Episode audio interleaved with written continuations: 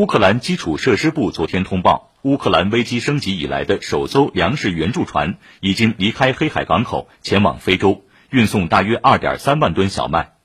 根据通报，这艘船从皮夫坚内港出发，前往东非国家吉布提，为埃塞俄比亚送去粮食援助。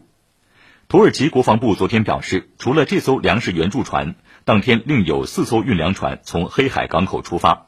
八月以来，从黑海港口出发的运粮船已有二十多艘。